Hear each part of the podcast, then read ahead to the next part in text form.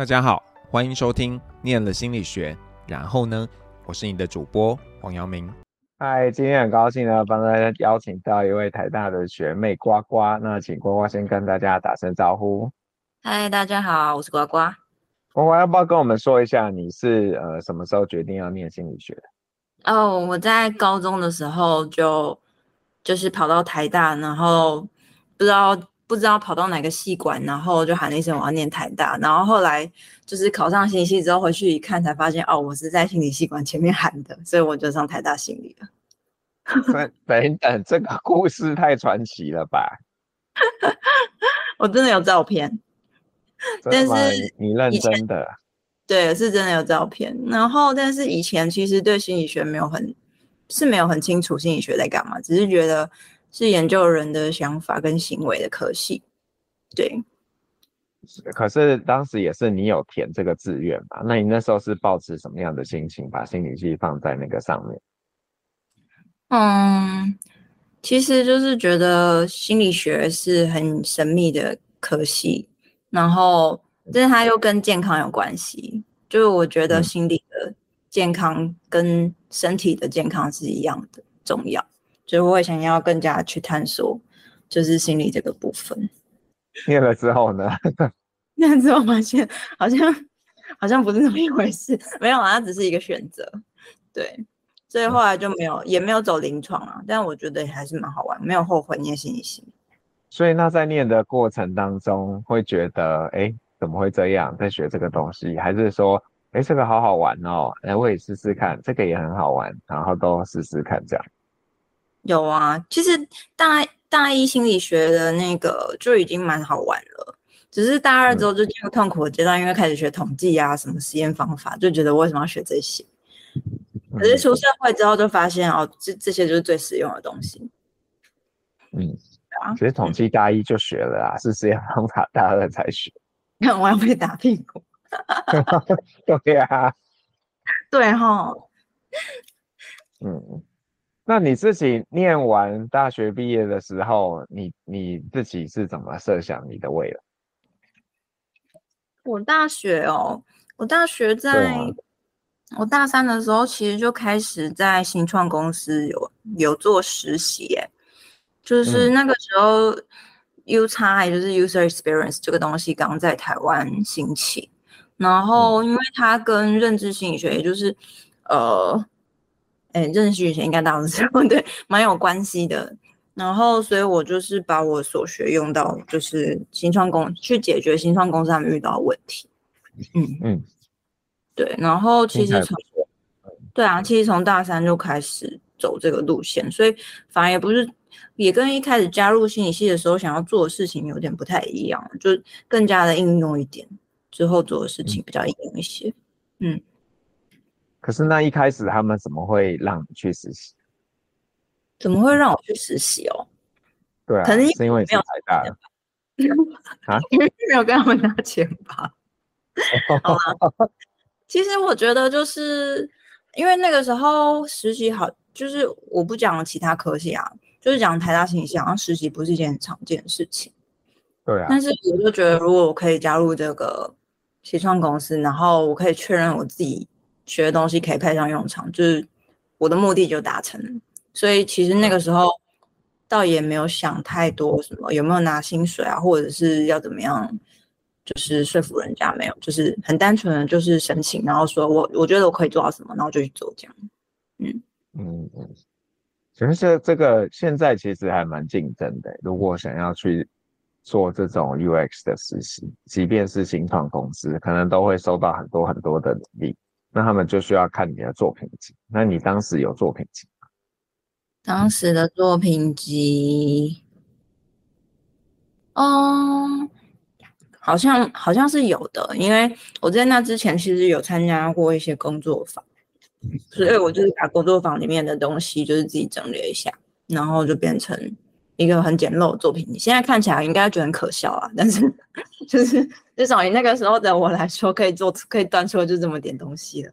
对，只是后来其实现在大家要找的也不是那么单纯的，就是只有 user experience 的就的实习生，大家应该会需要更就是会更多整合性的技能。这但是这是比较后话一点，嗯。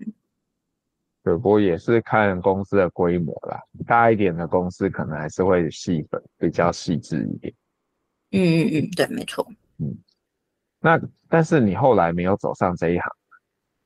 然后我后来是走到，我后来是到新创公司，然后、嗯、对，没错，然后之后就出来创业，但是我创的业又跟我在科技业做的事情基本上是没什么关系。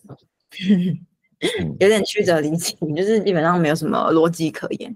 一开始是在科技业几家新创公司里面跳来跳去，然后原本，呃，原本有一个路线是可以再往上跳，因为我是从 user experience 再跑到 product planner，也就是类似 PM 的角度，嗯、但是更结合了产品设计的，就是你要更多去思考这个部分，但是。嗯后面在往上跳的时候，我就觉得自己的呃，因为 work-life balance 就是很严，就是很不 balance，对，所以说原本是想说要再往就是跟前面的科技公司跳，可是那一年就是突然决定想要休息，这样就是存存够了一笔钱，就想说，哎，那休息暂停一下，看自己可以做什么，对，然后后来就会不会有这样？这样是不是有一点任性？还是你觉得就应该要这样？是应该说，嗯、呃，是有一点嘛。不过整个冲击其实是来自于就是去澳洲的文化冲击，就是可以看到澳洲人他们基本上 下午三点就在外面跑步跟游泳，然后就想说那时候 为什么台湾人要工作时间那么久啊？然后就觉得自己很可怜。对，然后其实原本那个时候我在澳洲，甚至还排了一些。就是 什么 Spotify 或是 Pinkoi 之类的，就是线上面试，真的是疯子。然后后来就是，后来就就没有去。对，就是其实很可惜，我一直很很想去这些公司。可是后来想清楚，就是我觉得我去这些更厉害的公司，其实我会花，以我的个性，我知道我自己会花很多的时间在工作上，然后它会让我，呃，它会让我更不快乐。更不健康，所以就我就觉得我应该是要暂停一下，对啊，嗯。所以你你那时候去澳洲是度假还是是打工或游学这种？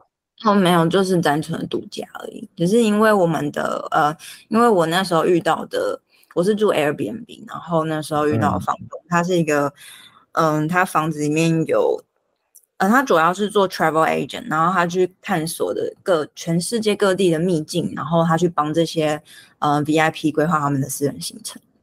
然后，嗯、但是其实不只是他的生活，就是可能每天工作六小时，其实整个澳洲的氛围就是工作只是生活的一小部分，就是工作之外的也是也是同同等重要。对，但我觉得我那个时候就是整个就是被打脸，嗯、就是因为我花了大概快十个小时在工作吧。对，嗯嗯嗯，所以就觉得可是，可是嗯，可是连接到创业，很像创业应该是更忙吧？对啊，对啊，后来就觉得自己就是 好像做错决定，越来越忙，越来越不 balance。有啦，后面的后面其实也没有马上就创业，其实是先去开了一家。就是也不是算开，就是先去加盟一家饮料店，就是店名就先不讲。但总之就是因为我真的太爱喝饮料，基本上一天可以喝三杯饮料，所以就是我对于全台湾各地的饮料店就是了若指掌。然后那个时候就因为没事做，所以就想说去敲一下那个就是我喜欢喝的饮料店，然后问一下有没有加盟。那个时候就在研究我可以做什么事情，对，然后可以用。比较少的工作时数，然后来换取生活的收入，这样，然后就觉得，哎，开饮料店，研究了一下，发现，哎，应该是可行的，大概熬个一年、两年，可能差不多 OK。对，然后就谈，然后就可能因为刚开始就有关注到这个品牌，所以加盟的时候也算早，所以，嗯，就是整体是有跟到他们起飞的时间，对，嗯，然后这个算是这个不算创业，这顶多就是开一家店而已。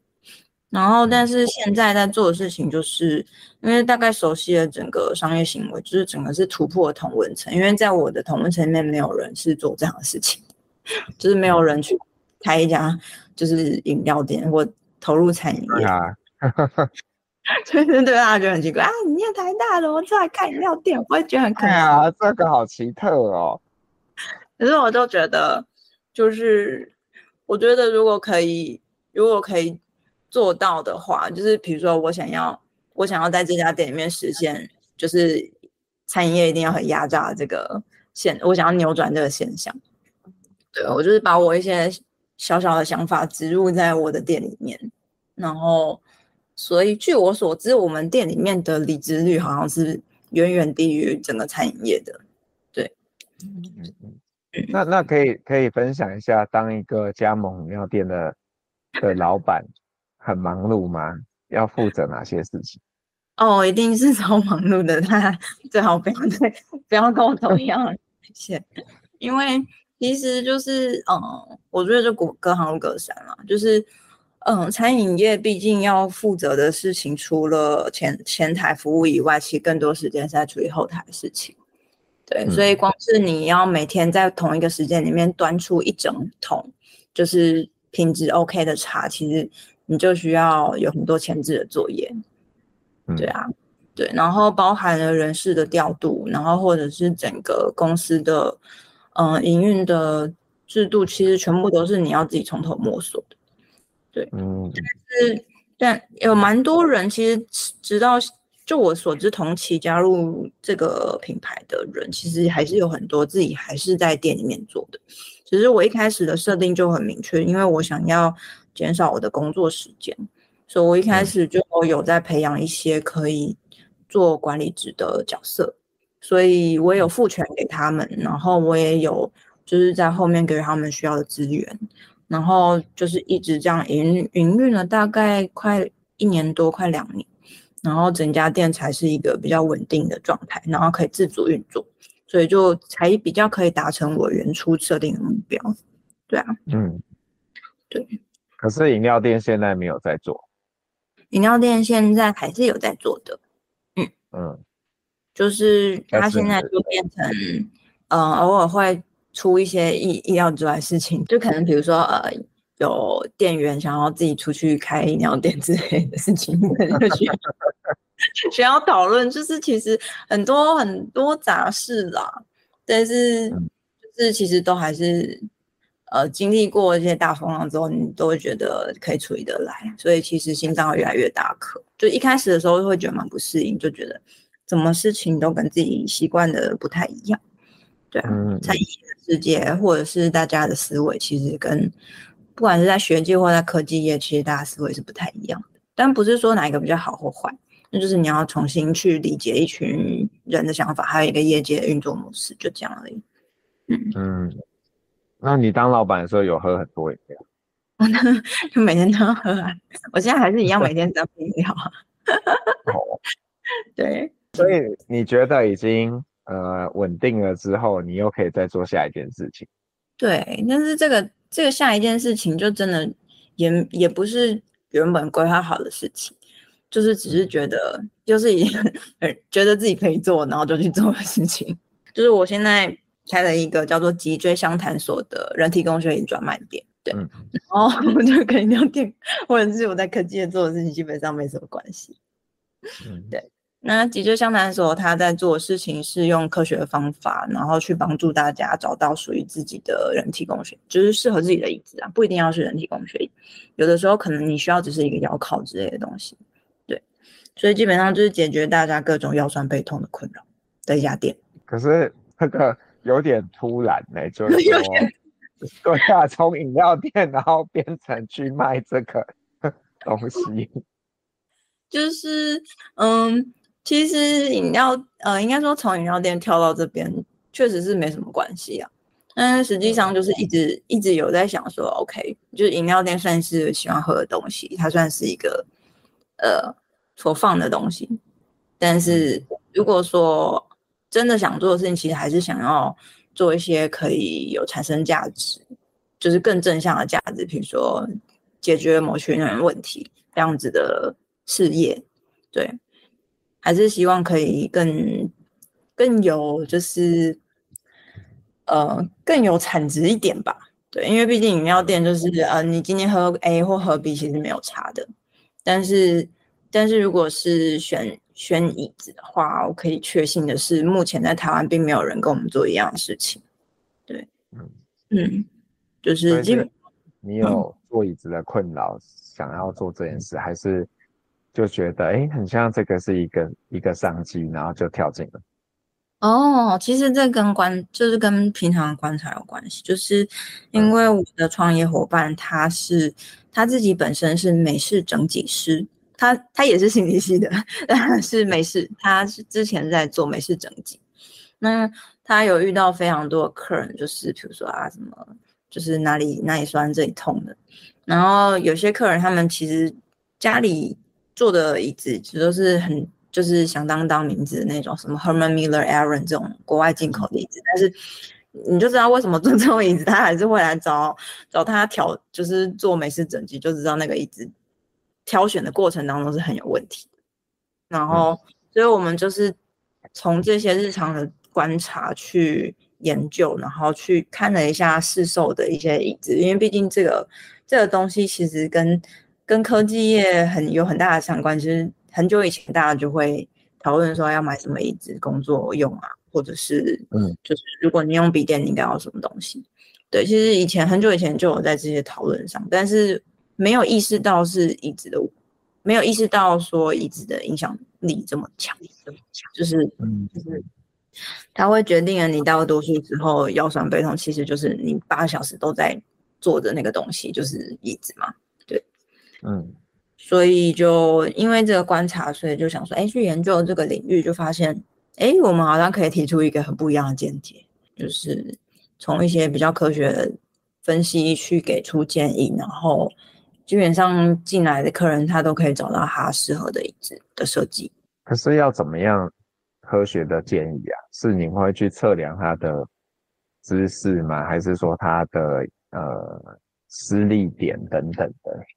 嗯嗯嗯，这个就跟您工作类型有很大关系。比如说用笔电的人，他可能很常需要这个身体的姿势，就跟一般的就是往后躺着，也不是往后躺，就是往后靠着坐的用桌垫的姿势就不太一样。所以你会发现做笔电的人，他们的腰很容易酸，然后脖子很紧，脖子很僵硬。那这个时候他们需要的椅子设计，其实就是可能要稍微椅垫是也要跟着有点前倾。然后可以让他们运用到大腿力气去减缓腰部压力的设计，对。然后除了你工作用的东西，你工作姿势以外，其实跟你的身体肌肉的分肌肉的多寡有关系。比如说，有些人他们肌肉比较少的话，他们可能会需要呃，比如说泡棉比较软一点点的设计，然后他们会觉得比较容易放松。那有些人可能肌肉比较多的话，其实他们可能会比较偏好网布的那种比较强的支撑感。对，然后其实最这些东西就只是在呃比较形而上的差异了，但最主要我们跟其他人的差异是在于，我们知道说台湾人的身体数据是，嗯、有一个很关键数据是座椅深度，就我们台湾人的腿，简单来说就是我们腿比较短。但是我们平常在做的，比如说像 IKEA 或 OA 做的设计，都是参考欧美人士的 model 来做出来的东西，因为其实以外销为主，所以可以想见，就是一开始会设计这些椅子，基本上就是欧美的，呃，这些就是业界他们会委托台湾去做代工。但是如果台湾代工把同样设计用在台湾人身上，基本上是不太可行，因为我们台湾人身高就是没有到那么高。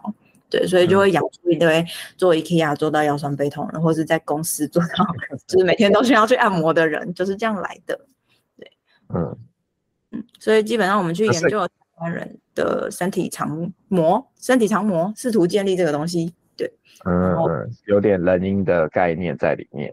哎，对对，后来发现又把又把做的事情串回来的原因工程的部分，又回到 U 差了。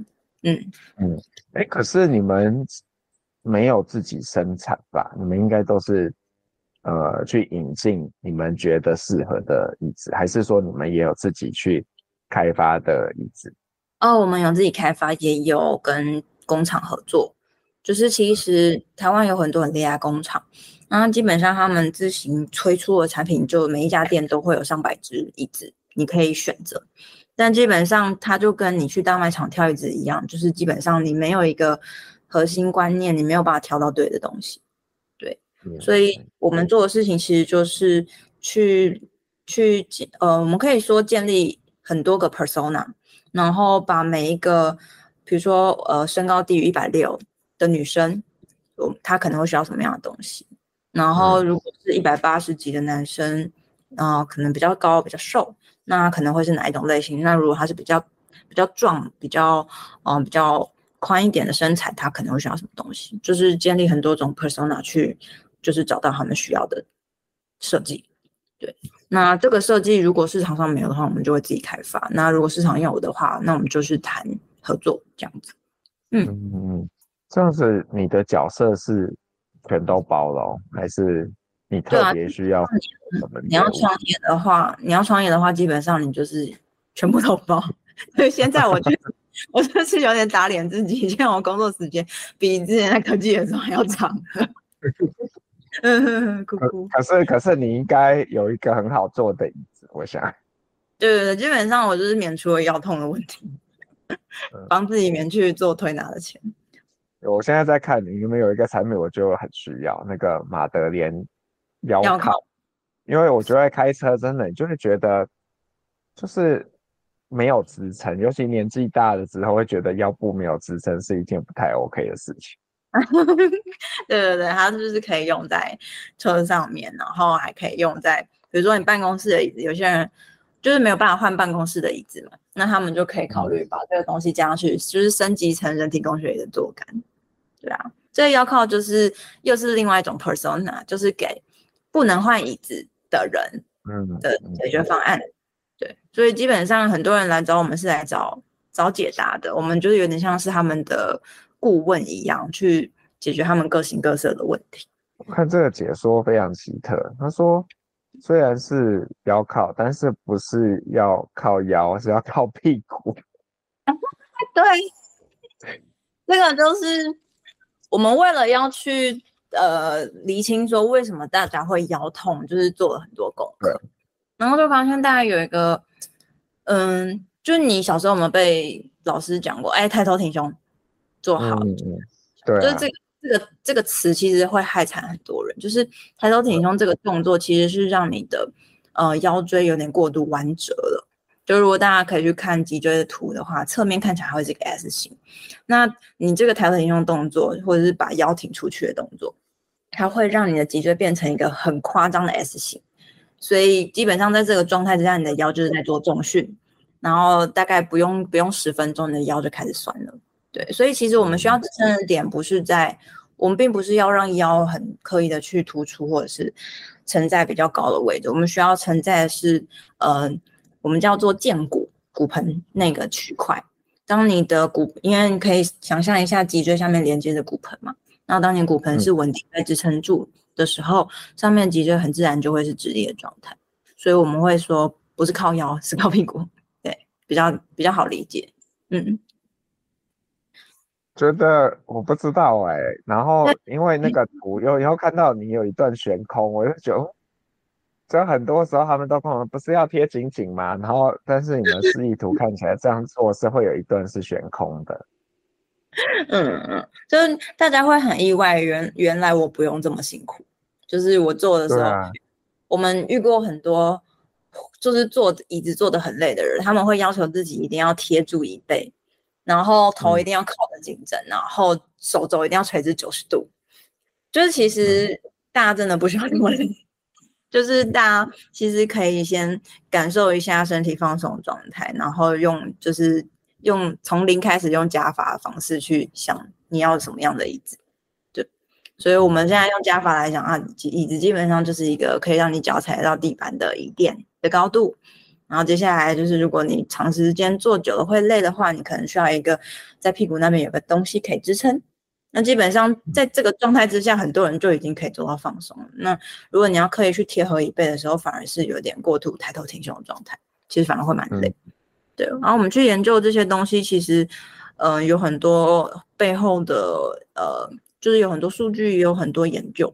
但是基本上我们要做的事情，就是我们要把这些东西再简化成每个人都可以懂的程度。嗯，对，所以就是在这个领域做的比较比较高的门槛，就是说要怎么样，呃，从化繁为简，就是让每个人知道，哦，原来我需要的椅子不需，呃，我需要的坐姿是这样子就好，就是原来这样就是放手，这样。嗯嗯嗯。哦，我看这个好奇特哦，还有一个有腰靠可以往前推十三公分的椅子。对对对对对，那个概念也是类似，就是我们会说，嗯、我们会一直，如果你来电影体验的话，会一直呃听到骨盆支撑，骨盆支撑，就是这个观念就是你刚刚讲的那个呃腰靠往前推，就是其实它是撑在你的一样是骨盆区。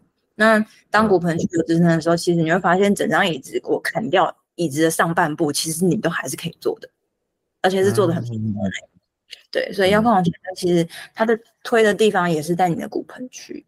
那这个状态有点类似前倾的那种坐姿，嗯、然后其实是可以做的蛮轻松的。对，这样讲其实大家没办法理解，大家一定都没办法理解。对，对，大家要带到你的网站上去看，或者是店里体验。对对，真的。所以，所以才会有那个飞鱼椅是只有下面而已，没有上面的。这个会让 我觉得看看照片的时候会觉得有一点没安全感。大家都说你们店里最贵的椅子是哪一只？然后我们把那个东西推出来的时候，大家就说哇，最贵的居然那么简单吗？就其实，那殊不知，其实越简单，其实越越难得。就是它就是用很简单的机构就可以让你做到放松，但是很有支撑感。所以就是厉害厉害的地方在这儿。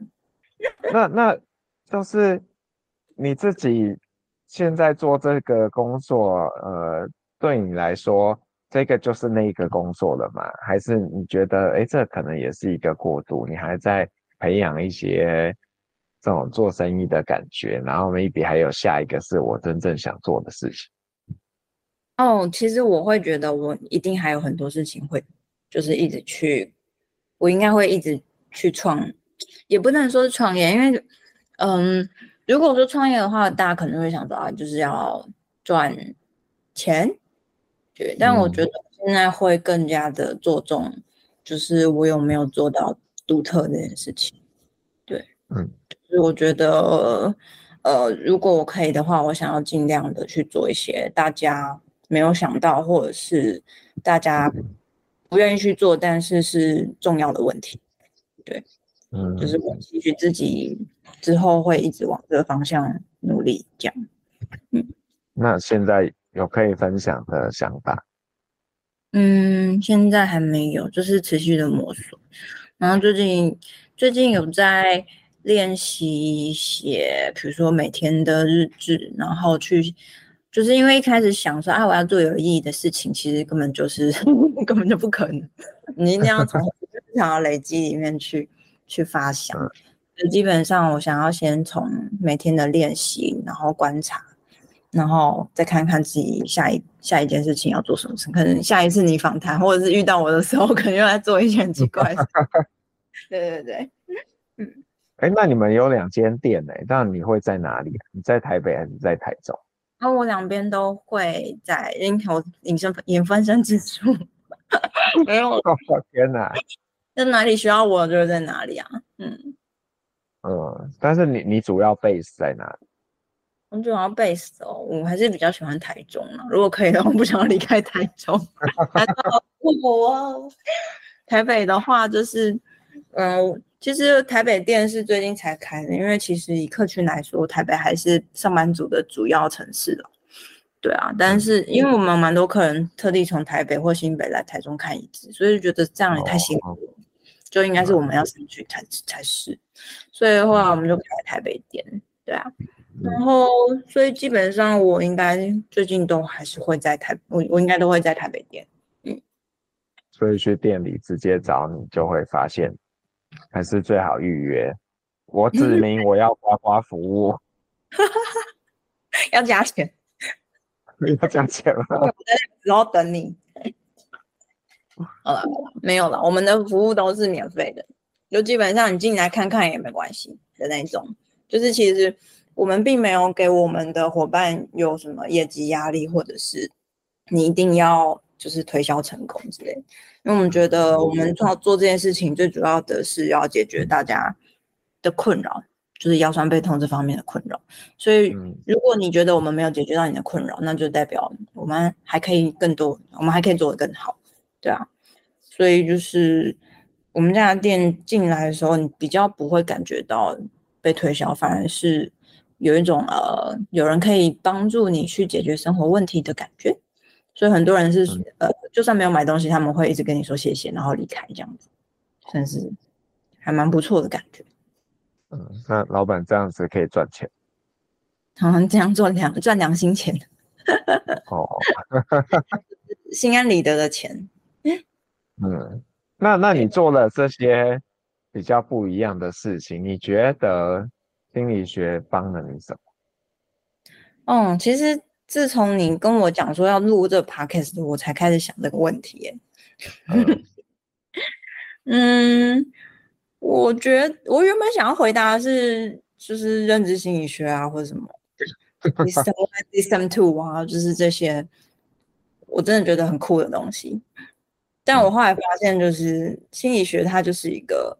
呃，帮助我建立理解世界的方式的一个学科，对啊，嗯、就是它并没有什么，就是并不是说其他学科就是没有办法取代心理学。其实我很难去做这个保证，但是我可以说的是，心理学它影响我的是，我可以用一种，比如说呃，从环境啊，或者是呃人的行为，其实在各个情，就是会受到很多的。比如说，人的角色会受到很多种因素去影响，对啊，环境是一种，就是你自己的时候，或者是你在群体里面的时候是一种，嗯，可能有时候，可能有时候基因是一种，对啊，所以你在看问题的时候，其实你会有更多种分析的方式，然后更少一点的话，你可以用，你可以用你在统计里面学的东西去验证你想要知道的事情。就比如说以前在科技的时候，我们常常会在讨论说哪一个设计比较好。这种时候，就是你不可能看，你不可能看平均就是多了零点一之类，你就说这个设计比较好。你一定要去做检验嘛，对吧？有没有显著差异之类，那就很就很实用啊。它就是你一个观察识别的方式。嗯，当然除了心理学，我觉得，嗯，我觉得在心理学认识的人跟事情。才是影响我走到现在的关键，就是在学里面认识的人跟事情，嗯、人他们会就是即使现在哦，我们在某一个心理系的群组里，里面有咖啡师，有工程师，有银楼老板，嗯、有资料科学家，所以就是基本上大家都走出了自己不一样的路线。嗯、但是我觉得大学接触到的人，他会。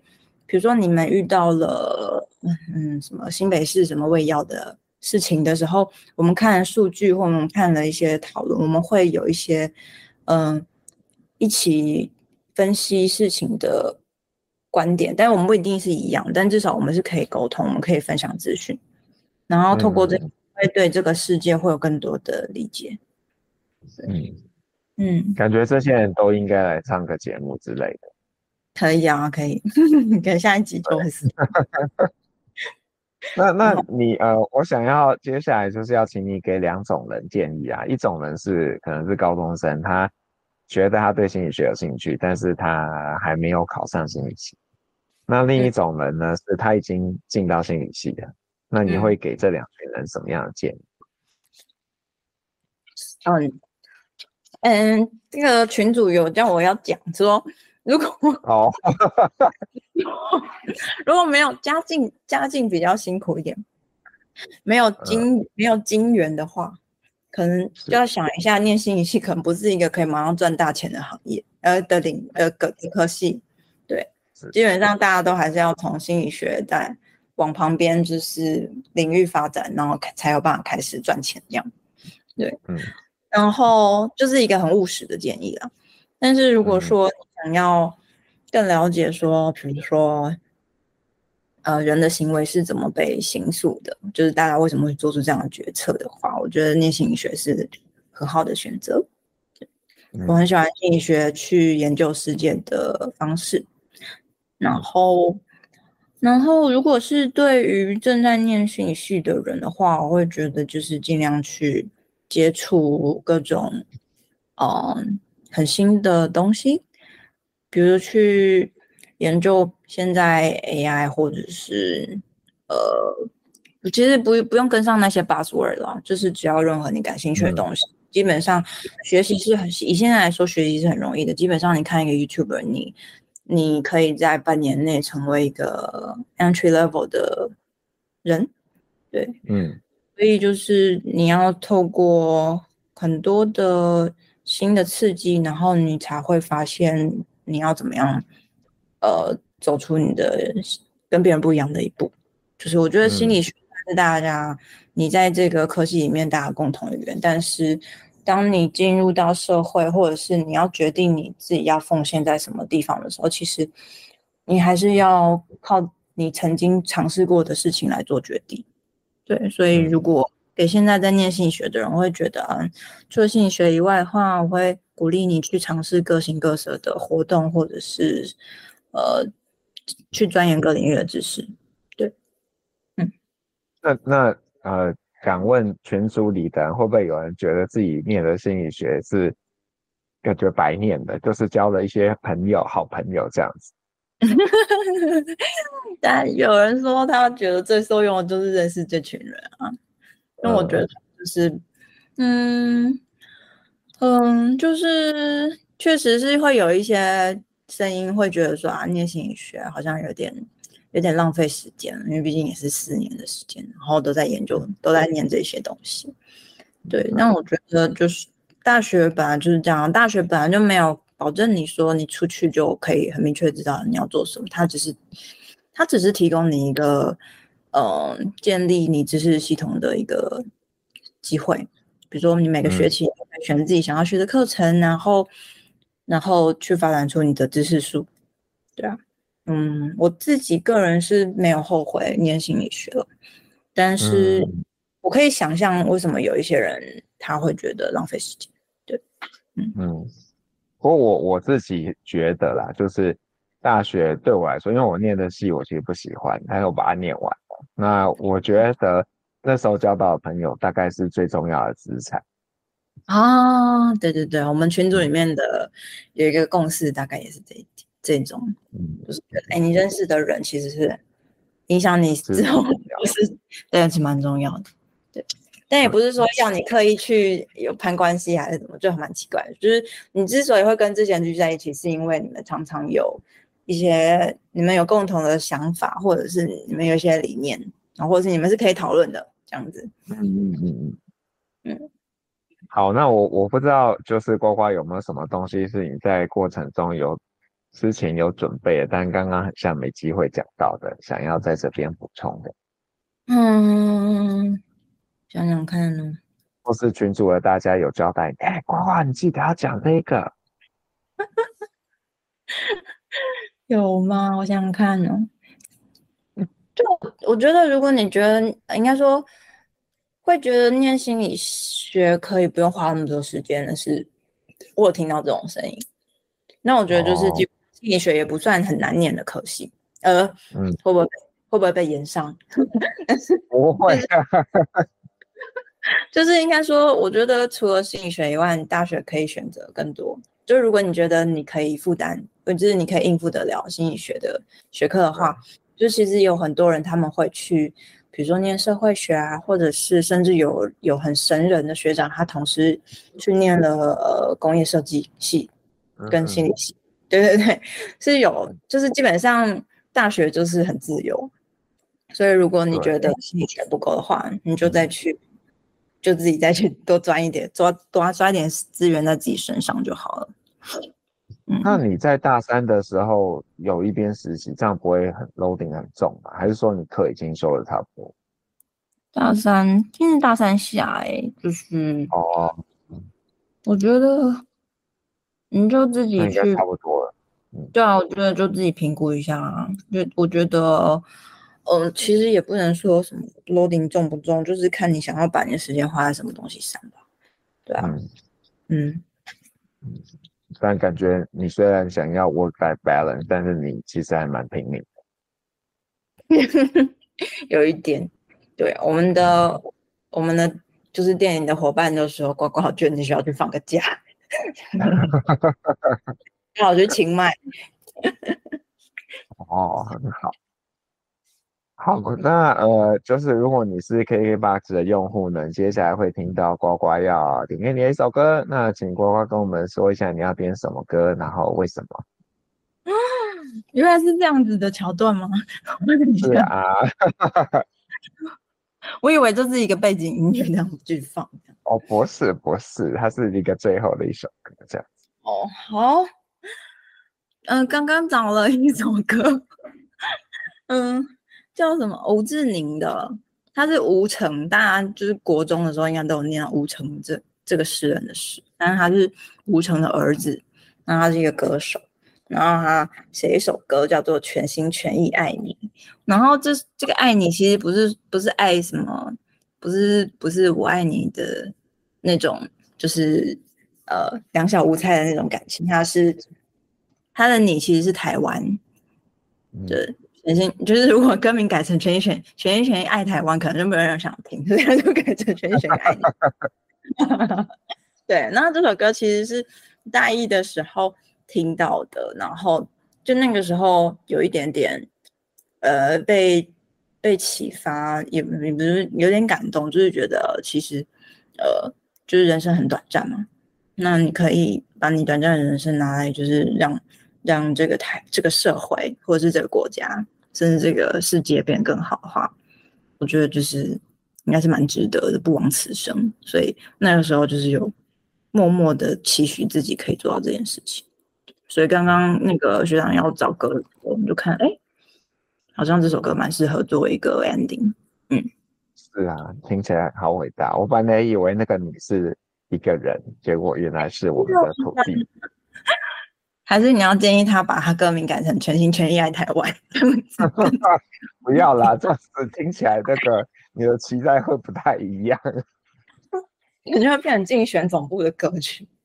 对呀、啊，选举快到了，不要这样，我们还是要就是听“全心全意爱”这样子。